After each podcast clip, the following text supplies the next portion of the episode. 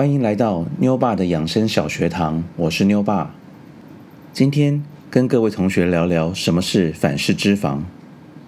在了解反式脂肪之前，我们先了解一下，脂肪是构成人体细胞的重要组成之一。脂肪的构造是由脂肪酸与甘油构成的分子，主要元素是碳、氢、氧原子。脂肪酸的架构是由碳原子串联而成，碳与碳之间若是以单键连接，就是饱和脂肪酸；有双键就是不饱和脂肪酸。依据双键两边的氢原子，若在同一侧则为顺式，在不同侧则为反式。脂肪分子若含有反式结构，即为反式脂肪酸。所以，反式脂肪就是植物油部分氢化后的产物。所谓氢化，就是把氢分子加入植物油中，让液态的脂肪转为半固态的形式。此做法可改变植物油的色泽及稳定性。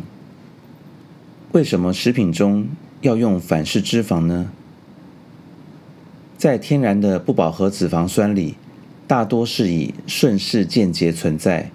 称之为顺式脂肪，容易因氧化而变质，不耐久炸；而反式脂肪是一种双链的反式不饱和脂肪，是将植物油经过氢化方式加工，使结构更稳定，多用来添加在食品中，延长保存期限和增添口感。反式脂肪。目前对人体的危害有哪些呢？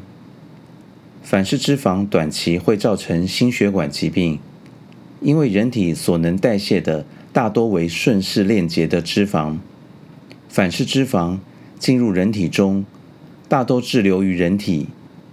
反式脂肪长期滞留在血液，易在血管壁上沉积，导致血管的窄化及硬化，进而增加。罹患心脏血管疾病的几率。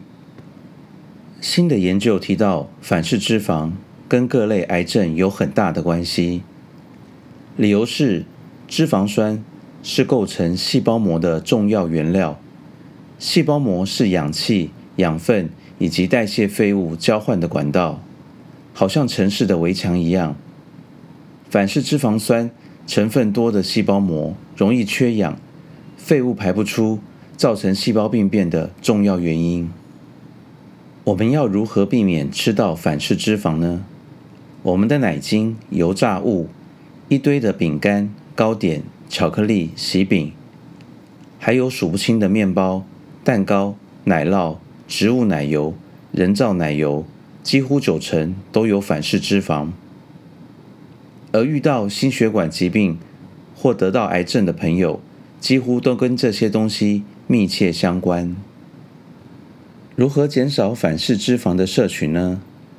同学在选购食品时，凡包装上的油脂成分标示有氢化、半氢化、硬化、精制植物油、转化油、烤酥油、氢化植物油、半氢化植物油、植物性乳化油、精制植物油。植物性乳马林、人造奶油或是黄油、人造酥油或是白油，或英文标示上标有 hydrogenated 的食品，表示该食品使用了经氢化处理的油脂，应尽量少选购或请勿大量摄食。此外，目前台湾的超市及大卖场含有上述标签的产品还是很多。请同学们一定要留意，因为反式脂肪进入人体内很难排出。最后，同学们对于反式脂肪是否有更深一层的认识？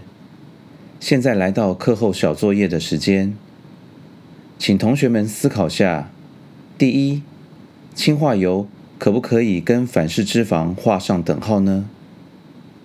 第二，反式脂肪。短期易造成人体什么样的问题呢？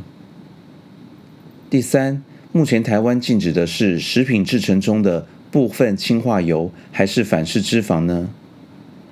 最后，同学们对于本期的小课堂是否有更深的了解？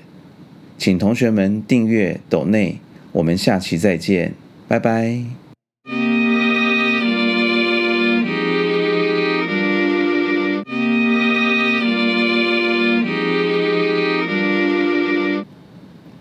课后小作业答案：第一，反式脂肪跟部分氢化油可以直接画上等号。至于完全氢化油，为精制过的油脂，没有反式脂肪，并不代表完全氢化油对身体有益。完全氢化油仍是一款加工油。第二，反式脂肪短期会造成人体内心血管疾病问题的发生。第三，目前台湾是禁止食品制成中氢化的部分氢化油，但反式脂肪并没有禁止使用哦。